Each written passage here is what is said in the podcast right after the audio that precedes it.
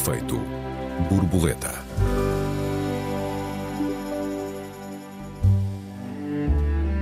Fui de visita à minha tia num comboio, mas não cheguei porque não havia comboio. Afinal, como ficamos aqui parados e que país se poderá reclamar moderno sem uma ferrovia moderna também? Bem-vindos a mais um Efeito Borboleta. Eu sou Joel Neto. Eu sou a Raquel Varela, bem-vindos. Olá Raquel, boa tarde. Olá, Joel.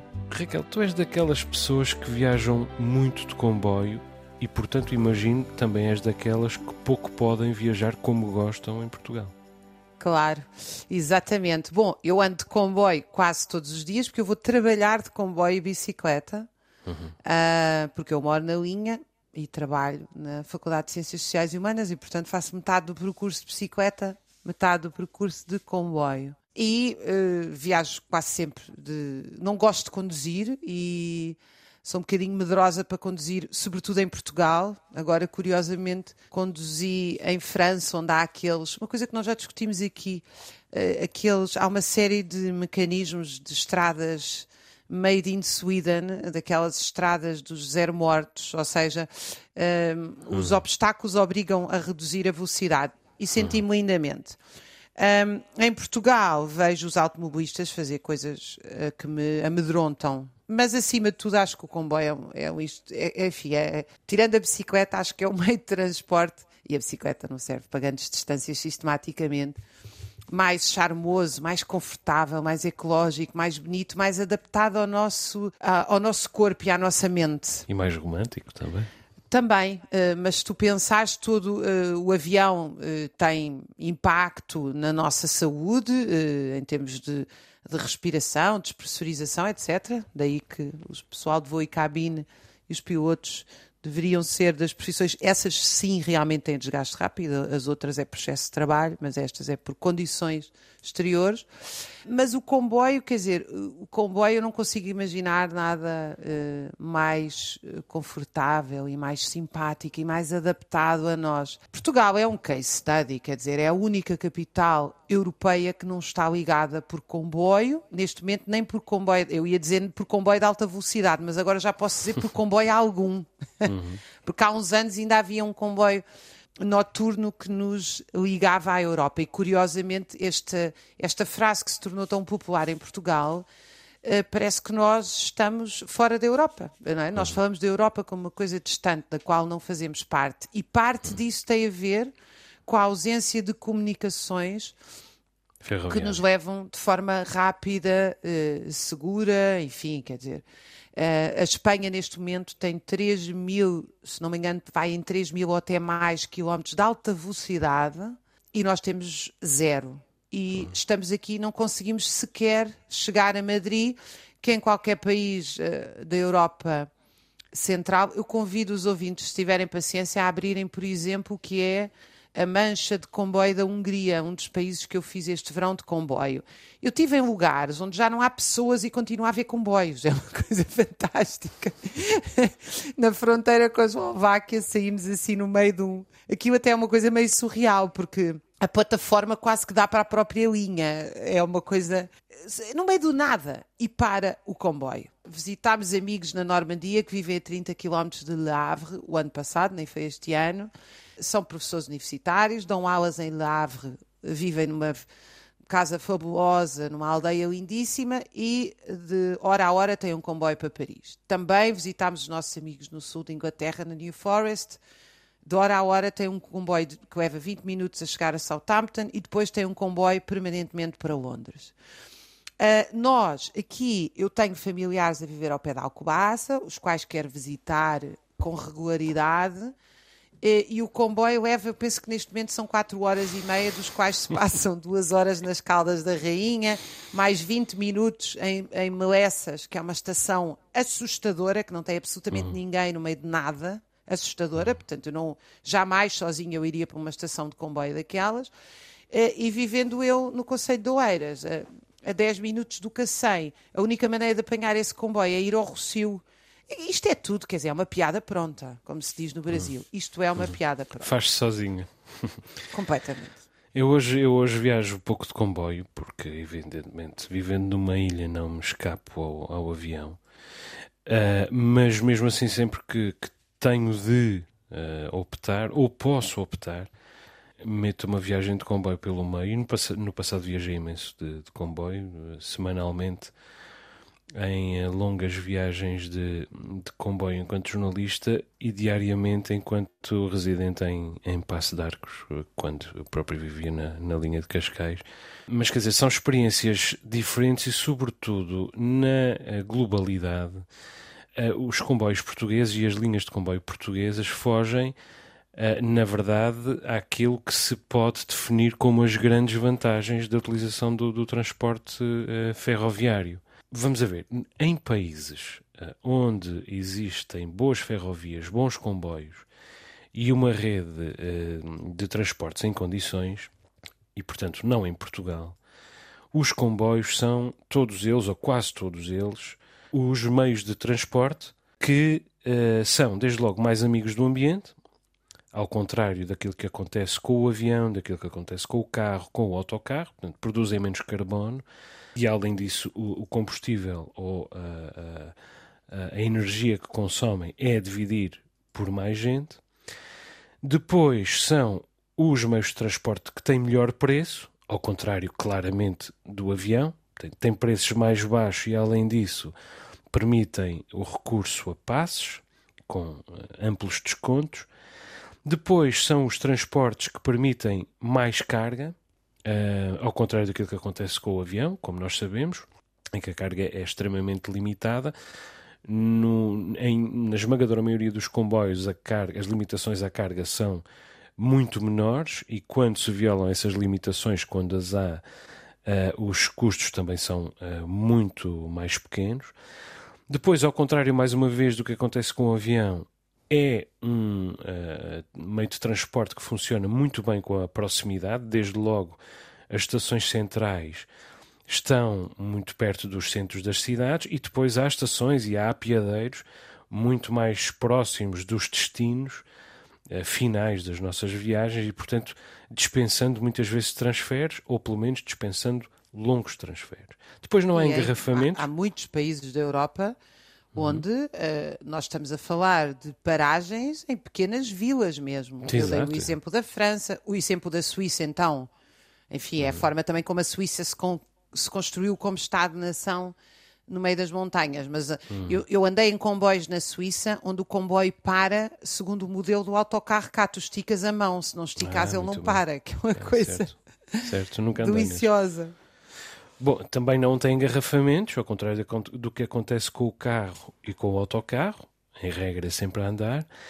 Não há, muito raramente existe um atraso em resultado da meteorologia, ao contrário daquilo que acontece com o avião. O, o comboio atravessa o mundo e atravessa as meteorologias, aliás, é, é famoso pela sua pontualidade. O, o Expresso do Oriente, por exemplo, atravessa todas as meteorologias eh, ao longo de, de, de escassos dias, ao longo de, de, uma série de dias.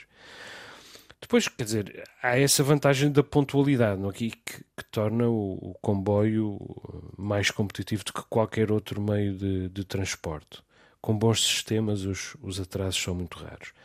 Depois há a questão do, do conforto, que é superior a qualquer outro meio de transporte, mais uma vez, até se pode ir a dormir numa cama e a preços razoáveis, evidentemente. Claro que se pode andar de avião na Qatar Airways por, uh, numa cama, mas a preços absolutamente incompatíveis com, com pelo menos as bolsas portuguesas.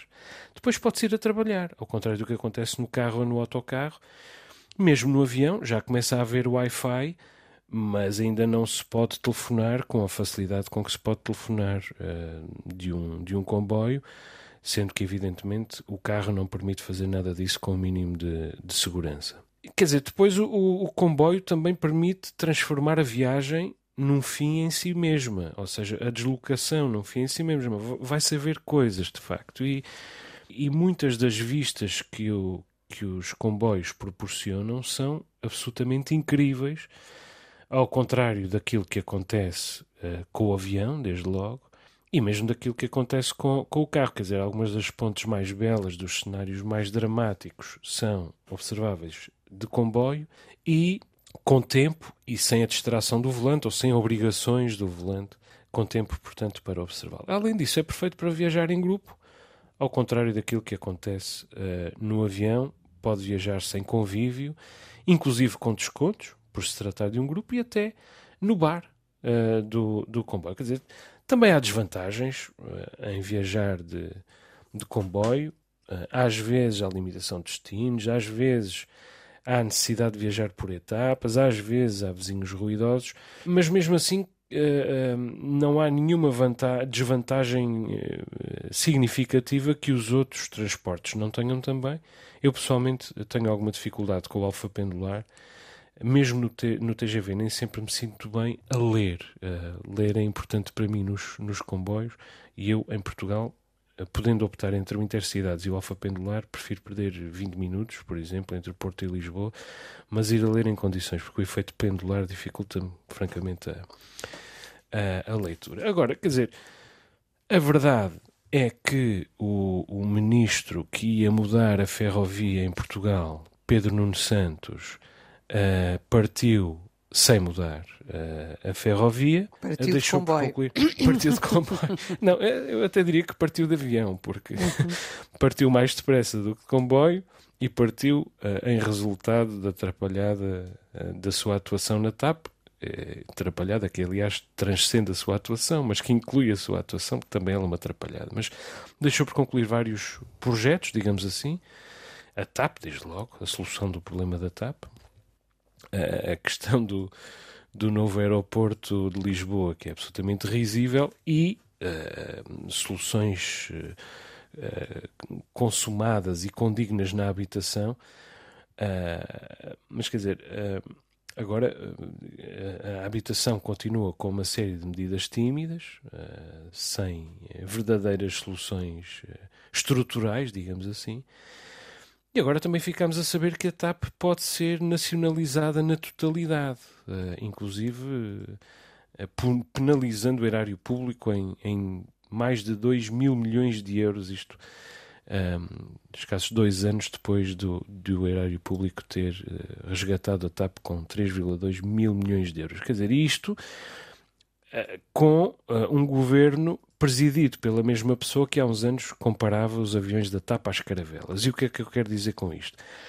Está visto quantas certezas podemos ter sobre o efetivo eh, compromisso do governo na promoção de uma ferrovia uh, em condições o compromisso Ainda que, lá. Joel, eu não uhum. tenho poupado críticas a este governo, nem poupo, não, uhum. não é o meu governo, não acho sequer que seja um governo de esquerda, mas uhum. este padrão do desinvestimento, da falta de investimento na ferrovia, é transversal a todos os governos. Quer dizer, nós, nós continuamos a ter algumas alguns desenhos ferroviários em Portugal estão feitos, quer as estações, quer os horários, para transporte de mercadorias que foi desenhado no Estado Novo. As pessoas uhum. às vezes perguntam-se porque é que há uma estação no Alentejo, no meio de uma herdade.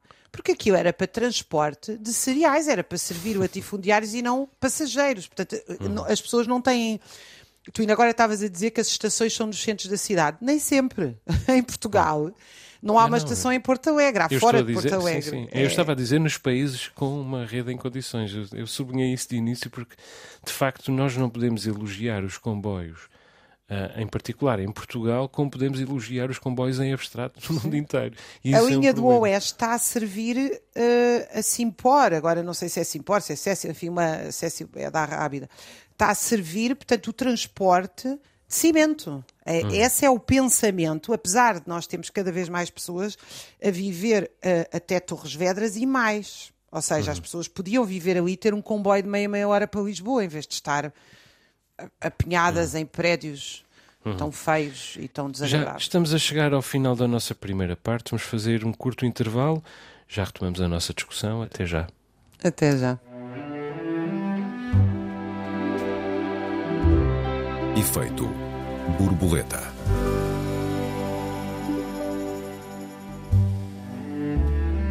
Efeito borboleta, segunda parte. Esta semana discutimos a urgência de uma ferrovia em condições em Portugal. Raquel, há pouco pedias para falar da inexistência de comboios, da falta de comboios, os próprios aparelhos. Porquê é que não há comboios? Tens resposta para essa pergunta? Eu acho que nós não temos comboios porque nós não temos uma política ferroviária. E não temos uma política ferroviária porque nós temos, uh, e, enfim, muito a contrassenso do que se pode pensar. Portugal é um país muito tardio uh, enquanto país moderno, enquanto Estado-nação.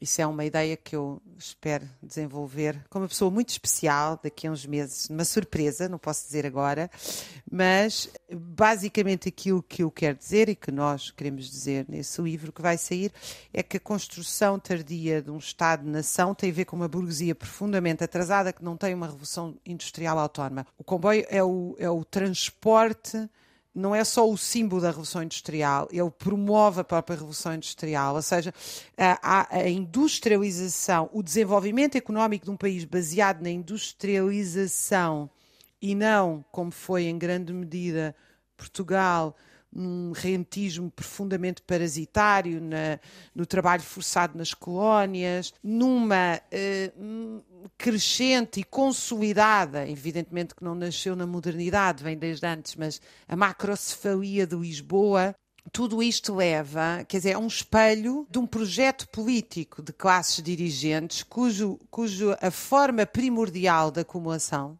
a forma primordial de lucro, a forma primordial de reproduzir a sua própria existência destas classes dirigentes, não é eh, uma aposta na industrialização. Em suma, nós estamos a falar de classes dirigentes dependentes, cada vez mais, aliás, dependentes, cuja forma, por exemplo, hoje, em grande medida, de garantir a remuneração, vender as casas onde os portugueses vivem. É tão simples quanto isto. Portanto, é, é, é, porquê pensar num comboio se a forma de fazer dinheiro é pôr, uh, é, é esmifrar os salários dos trabalhadores, eles serem obrigados a pôr as casas à venda porque não os conseguem pagar, ou subindo os lucros, o que é, ou subindo os juros, o que é a mesma coisa.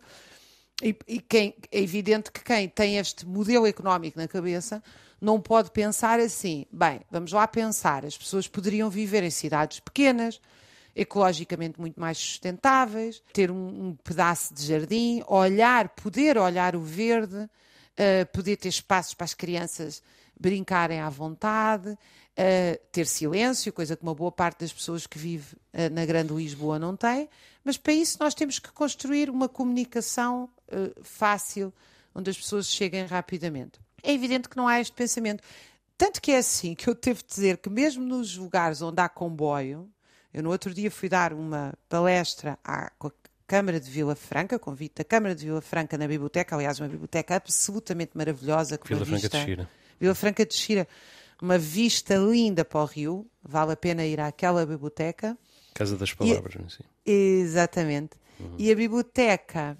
Estou de acordo uh, com isso. Eu tive que pedir à Câmara para me virem buscar a Oeiras, porque uh, ao sábado e ao domingo praticamente não há comboios, quer dizer, eu levava uma eternidade a chegar. Uhum. Nós estamos a falar de Vila Franca de Xira. Não estamos, estamos a, falar a falar da Grande Lisboa neste momento. Quer dizer, nós nem estamos a falar de Mafra ou de Torres. Nós estamos a falar de Lisboa. Na ou de Alenquer. Nós estamos a falar de Lisboa. Portanto, eu não me consigo deslocar um sábado e domingo, o que significa que as pessoas que lá vivem, se querem vir a um teatro a Lisboa, se querem vir a um. Uhum. Não têm comboio. E é para onde os, os, lisboetas estão a ser varridos, é para essa, é essa distância dos centros. E, e onde é que passam a vida? Onde é que hum. passam a vida? No trânsito. Eu, eu não tenho nada contra a Antena 1 passar o trânsito. Uhum. Mas uh, eu brincava muito com isso num livro que fiz com o meu querido Coimbra de Matos, uh, sobre esta coisa de nós acordarmos de manhã e ser oferecida às pessoas as filas de trânsito e os acidentes. Isto é uma coisa de uma sociedade uh, que está muito desarticulada. Quer dizer, o problema não é a Antena 1 ou todas as rádios ou todos os serviços informativos da área do trânsito. O problema é que o trânsito se tornou um inferno onde e largas, um espetáculo também de alguma largas camadas das pessoas são obrigadas a estar e são obrigadas a estar porque não têm alternativa parte desse trânsito é o trânsito rodoviário, porque uh, eu quero ir a Torres Vedras, que Torres Vedras faz parte da mesma do mesmo caminho épico para Alcobaça e ainda agora estava a ver uh, os transportes. E há um, de facto, há um autocarro do Campo Grande de 10 em 10 minutos, sendo que há uma linha de comboio que para em Torres Vedras. Repara o absurdo do que nós estamos a falar. Nós estamos a falar, há linhas de comboio, há comboios e não há comboios. É, hum. é uma coisa inexplicável para o cidadão hum. comum. Hum. Sim, quando falamos de comboios, falamos de desenvolvimento, uh, acima de qualquer outra coisa. Quer dizer, é um parâmetro que permite avaliar o desenvolvimento de um país. Estou em crer. Quer dizer, e, falamos de transportes de mercadorias mais rápidos e melhores e falamos de transportes de pessoas mais rápidos e melhores, mais alternativas para quem circula e mais escala. É claro que o comboio para a circulação de pessoas será mais vantajoso, digamos assim, algures entre os 50 e os 500 quilómetros. Uh, mais do que isso, o avião é mais confortável. Menos do que isso, às vezes, o carro é mais confortável, mas claramente só às vezes. E, e independentemente da, da, das preferências de cada um, há a questão do desenvolvimento. Está demonstrado que o comboio é essencial e é evidente que a nossa estagnação no século XXI é coincidente com o facto de entre 2003 e 2022 não terem sido adquiridos comboios, não ter sido adquirido um só comboio uh, para o transporte de passageiros em Portugal. Quer dizer, foram 20 anos, grosso modo, sem qualquer investimento da CP, do metro de Lisboa, do metro do Porto ou da Fertagos. Uh, este ano uh, chegaram alguns comboios da China para o, o metro do Porto e estão a ser produzidos em Espanha alguns comboios para a CP e para o metro de Lisboa, mas são uh, completamente insuficientes. Dizer, uh, o PCP fez esta denúncia já em 2003. Queira-se ou não, ou não, a principal dificuldade que hoje afeta o, o, sistema, a ferrovia em Portugal, o sistema ferroviário, transportes ferroviários em Portugal, é, é esse, não há comboios. Entretanto, a CP tem a decorrer um concurso para a aquisição de 117 comboios, mas já houve, uh, em 2009, um concurso igual que foi cancelado uh, e que demorou 13 anos, 13 anos, quase uma década e meia, a ser uh, retomado. É, é absolutamente incompreensível isto, quer dizer, e na verdade a última reforma da ferrovia em Portugal data dos anos 90, com a, a criação da Estação do Oriente, com a aquisição de alguns comboios novos, com o lançamento do Alfa Pendular, com a passagem ferroviária na Ponte de São João, mas ficou uh, a meio.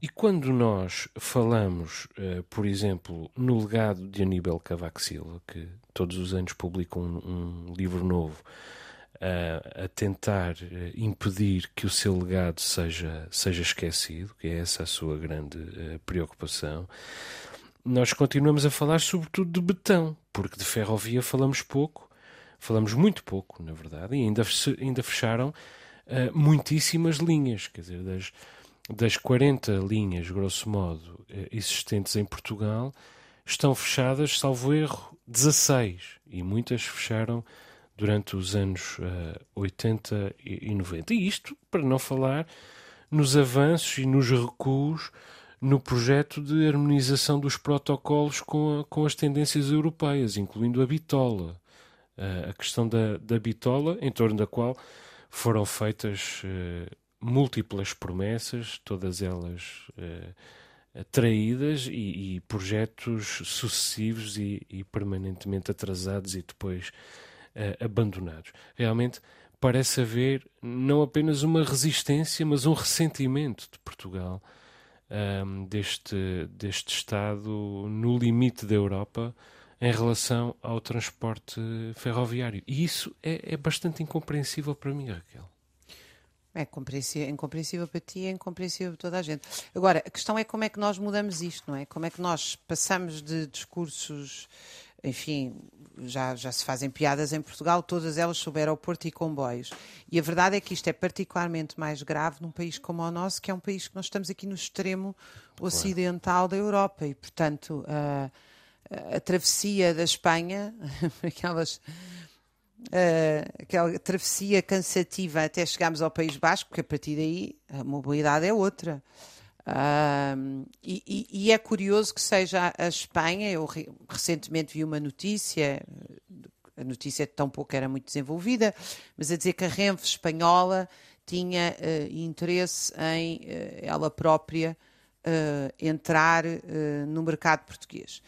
Uh, é muito, é, a mim, eu, eu não tenho nenhuma costela nacionalista, portanto, para mim, os comboios um, venham uh, de onde vierem e o melhor possível. A questão é que isso reflete realmente uma, eh, uma incapacidade de ter um projeto próprio que sirva aqui às populações. Não, e se me Porque... permites só, só dizer uma coisa em relação a isso, Raquel, reflete que há um negócio por explorar, mais que não seja isso, que há um negócio, uma oportunidade de negócio por desenvolver e que não está a ser desenvolvido. Senão, os capitalistas internacionais não se interessavam pela ferrovia em Portugal. Até desse ponto de vista, isto é absurdo. Sim, mas o, a questão é, acabam sempre por estar todas ligadas, porque repara bem, a nossa claro. banca, a banca, nossa, não é nossa, a banca portuguesa é muito dependente da banca espanhola e muitas destas coisas significa que uh, o controle hoje que Portugal tem, o Estado português tem sobre os investimentos é, é muito mais reduzido do que era. Estas políticas sistemáticas de vender os dedos e até os anéis. Uh, e faz com que uh, depois o que se diz é ah, a forma de salvar a economia portuguesa é colocar as casas todas no mercado internacional, que é das coisas mais absurdas que se fizeram na história de Portugal, devo dizer, não é na história recente, é na história de Portugal. Alguém pensar que é vendendo as casas das pessoas que se resolve uh, a economia de um país é realmente uma coisa, uh, enfim, sem, inominável, na minha opinião. Mas depois reflete-se aqui, porque para a, a, a, ferrovia exige um grande investimento. Isso é indiscutível. Nós estamos a falar de uma estrutura uh, que exige um investimento e, e um investimento. Enfim, eu não conheço tudo, mas em quase todos os países o Estado está envolvido de uma forma ou de outra.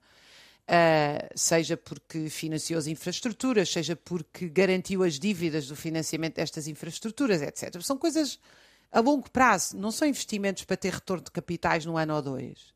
E uhum. muitos deles, aliás, não são investimentos que tenham retorno no sentido do lucro, tem um retorno no sentido da organização do território, tem um, tem, tem um retorno do lucro, porque há todo, toda a cadeia de mercadorias, etc., que é exportada através daí, e, e, evidentemente tem um retorno do ponto de vista da coesão territorial. Como é que nós podemos falar de interior, de desenvolvimento do interior, de bem-estar das pessoas, se não existe. Dou-te outro exemplo. Eu quero ir a Monsaraz esta semana e só vou até Évora, porque o comboio não anda depois daí. Portanto, as pessoas vão buscar uma hora de carro Uhum. Tudo isto são custos e nós estamos a falar de um país minúsculo. Quer dizer, qualquer brasileiro se ri quando nós dizemos é pá, ir a Braga, cansativo, 4, 5 horas. Os brasileiros acham isto uma piada também, porque para eles 4, 5 horas é, é, ir do Rio a São Paulo leva mais tempo.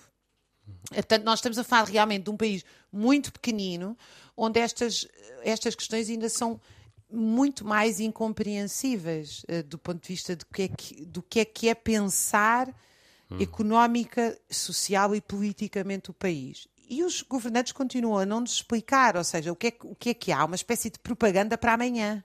Eu vou já, já chego, amanhã fazemos. É toda uma. Eh, toda uma, uma ausência de escrutínio uh, que, que, que nós reclamamos, porque eu não acho que seja uma nós não trouxemos aqui este tema uh, porque ele é, enfim, de, exclusivo de nós dois. Há uma, há uma, parte substancial do país claro. que se sente cada vez mais incomodado claro. por, por não se poder deslocar com conforto, segurança e a preços baixos. Claro, aliás, eu diria, Raquel, e concordando com aquilo que dizes, que é, em primeiro lugar, uh, em resultado da, da escassez de, de, linhas ferroviárias em condições, de uma rede ferroviária em condições, que Portugal é um país assimétrico, macrocéfalo e com o interior ao, ao abandono. Uh, como, como eu uh, disse há pouco, nós temos cerca de 40 linhas, 16 estão encerradas, as que funcionam estão, a maior parte, obsoletas, nem sequer estão todas eletrificadas, e há muito tempo que não se constroem novas. Uh, entretanto, continuam em destaque no, no portal do governo uh, palavras de, de, Pedro Nuno Santos, que, como se sabe, não é ministro há meses, e que dizem o seguinte: depois de décadas de desinvestimento na ferrovia, de encerramento de linhas e de prioridade à rodovia e ao transporte individual que nos trouxeram a uma enorme dependência do automóvel, estamos a levar a cabo uma revolução. É isto que, que o governo. Uh, promete, uh, reclama-se a reintegração um, na CP da empresa de manutenção de equipamento ferroviário, recorda-se que foi, foram, foi reaberta a oficina de Guifões, Uh, Recorda-se que houve a compra de material circulante usado fora do país, que foram reforçados os quadros de pessoal da CP e das infraestruturas de Portugal, que foi criado o Centro de Competências Ferroviárias e que, em resultado disso, o primeiro resultado visível disso é uh, que já estão a circular como novas, citação, fim de citação, uma série de carruagens desativadas. Agora, diz o governo, sempre soubemos que esse era apenas o início, medidas para nos dar tempo uh, suficiente para planear e preparar o segundo momento em que agora entramos. Esse segundo momento é o da transformação. E a verdade é que não só Pedro Nuno Santos não chegou lá, como este governo que está em funções, ou enfim, uh, governos presididos por este primeiro-ministro que estão em funções há oito anos continuam sem apresentar qualquer sinal de que chegamos a esse segundo momento, que é o momento da transformação. Enfim, talvez Pedro Nuno Santos suceda de facto a Costa na liderança do PS, talvez ele seja o próprio, o próximo primeiro-ministro do Partido uh, Socialista. Um, vamos a ver. A verdade é que o sucessor João Galamba tem falado, tem enfim, uh, tem centrado menos o discurso no tema, talvez seja sinal de que possa fazer mais. Para já admite que a CP não prestou um bom serviço aos portugueses, é verdade. Uh, Diz-se comprometido com novos comboios e com alta velocidade, mas por outro lado, como tu dizias, desde maio de 2020 que não há comboios noturnos de Portugal para a Espanha e para a França, e o cenário, diz o ministro, é para se manter, porque isso não é prioritário. Quer dizer, faltam esses comboios, falta a ligação de alta velocidade do Porto ao Minho e à Galiza, falta uh, cumprir esta promessa de que um dia, em breve, chegaremos à estação de Coimbra ou Leiria e teremos um comboio que leva a Lisboa, a Aveiro ou ao Porto em menos de uma hora. Falta cumprir a promessa de que a nova linha Porto-Lisboa permita a quem vem da Guarda, por exemplo, poupar uma hora e vinte na viagem para o Porto e 50 minutos na viagem para Lisboa, ah, ou que Leiria passará a ficar a 40 ah, minutos de Lisboa, Braga a duas horas, etc, etc, etc. Eu creio são demasiadas são demasiados projetos por cumprir e até agora o legado um, deste ciclo de oito anos de, deste, ou, ou na verdade de, todo, de todos os 20 anos de sucessivos governos no século XXI, o ciclo é profundamente uh, negativo nesta área, Raquel. Temos dois minutos. Eu, eu vou aproveitar dois estes dois minutos para contar que eu fiz. Uh 4 mil quilómetros de, de, comboio com, com o meu marido este verão e partimos de Toulouse, evidentemente, para onde viajámos de avião, porque não, não havia alternativa. E uh, filo com o passo do Interrail, uh, entramos e saímos do comboio praticamente quando queríamos, uh, ou seja, no dia anterior, houve vezes em que no dia anterior é que decidimos para onde é que queríamos ir. Uhum. Com um conforto absolutamente extraordinário, com uma, enfim, um ambiente ótimo. Eh, é evidente que em agosto é período de férias e, portanto, as pessoas estão mais relaxadas. Impressionou muito não entrar no comboio e não ver aquilo que vejo sempre no Alfa, que é em Portugal trabalha-se horas demais, evidentemente. As pessoas estão todas agarradas aos computadores e cada segundo é para dar resposta às imensas, uh, à imensa carga de trabalho que têm. Mas não vi, vi as pessoas a ler, vi as pessoas a conversar, vi as pessoas a jogar, vi as pessoas a beber cervejas, e a namorar, a beber vinhos. Uh, quer dizer, achei realmente foi das coisas mais uh, charmosas que fizemos e já, já não é a primeira vez que o fizemos, mas, mas vamos continuar a fazê-lo e vamos fazê-lo com mais frequência e utilizando mais dias do Interrail. E, e portanto, é, é, o único país onde nós não pudemos, uh, quando, quando chegámos ao final das férias, tivemos que voltar de avião. E isto realmente um, é uma é também um fator que nos afasta de um padrão de bem-estar quando nós falamos em desenvolvimento, muitas vezes pensa-se em desenvolvimento económico, em PIB, a pessoa, quando viaja de comboio, sentada, confortável, com um banco eh, grande, não é como nos aviões, onde somos tratados literalmente como animais, a não ser que se vá de facto em primeira, mas o avião espalha muito. Eu gosto tanto de falar de sociedades de classes, de, de lembrar que vivemos numa sociedade de classes, não gosto delas. O avião espalha bem a ilusão das classes médias. Quando se entra no avião, percebe-se exatamente que há 1% da, da classe burguesa que tem acesso à propriedade e todos os outros vão é profundamente democrático o bem-estar. A maioria das pessoas, mesmo as que vão em segunda, nós viajamos sempre em segunda classe e viajamos sempre absolutamente confortáveis, bem tratados, uh, comboios limpos e, portanto, é um meio de transporte também, uma palavra que nós ainda não usamos, democrático. Isso é tão bom. É verdade. Muito bem, Raquel. Chegamos ao final do nosso tempo. Deixa-me só recordar que os ouvintes têm à disposição o endereço de e-mail efeitoborboleta.rtp.pt. Perguntas, perplexidades, protestos, sugestões são todos bem-vindos. Muito obrigado pelas muitas mensagens que os ouvintes continuam a fazer-nos chegar. O Efeito Borboleta volta para a semana. Raquel, um beijinho. Até lá. Um beijinho, Joel. Até para a semana.